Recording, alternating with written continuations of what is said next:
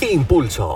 Aquí hablamos diferente, con un mensaje para ti, directo del corazón de Dios.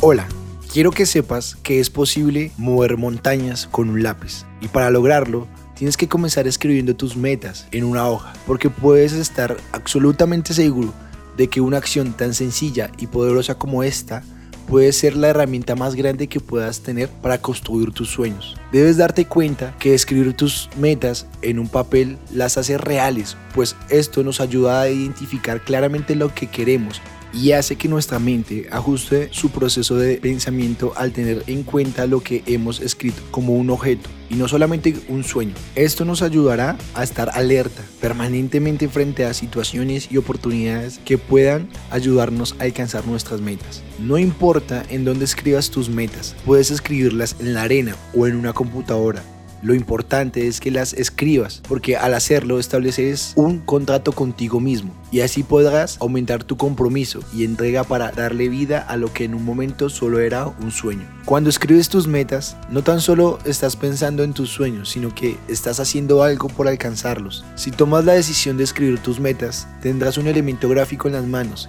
que te inyectará fuerza y motivación cada vez que la necesites en el largo camino que tendrás que recorrer. Escribir tus metas hará que tengas un dibujo en tu mente de la ruta directa hacia tu destino. Es un mapa que tendrás en las manos para salir de la esclavitud, pasar por el desierto y llegar a la tierra prometida.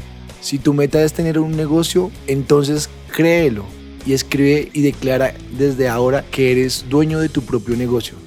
Si tu meta es transformar el mundo a través de una idea, tienes que creerlo y no debes menospreciar ninguna idea, por pequeña que parezca. Toma la decisión de sacar de tu vocabulario las palabras yo espero, yo deseo o me gustaría intentarlo.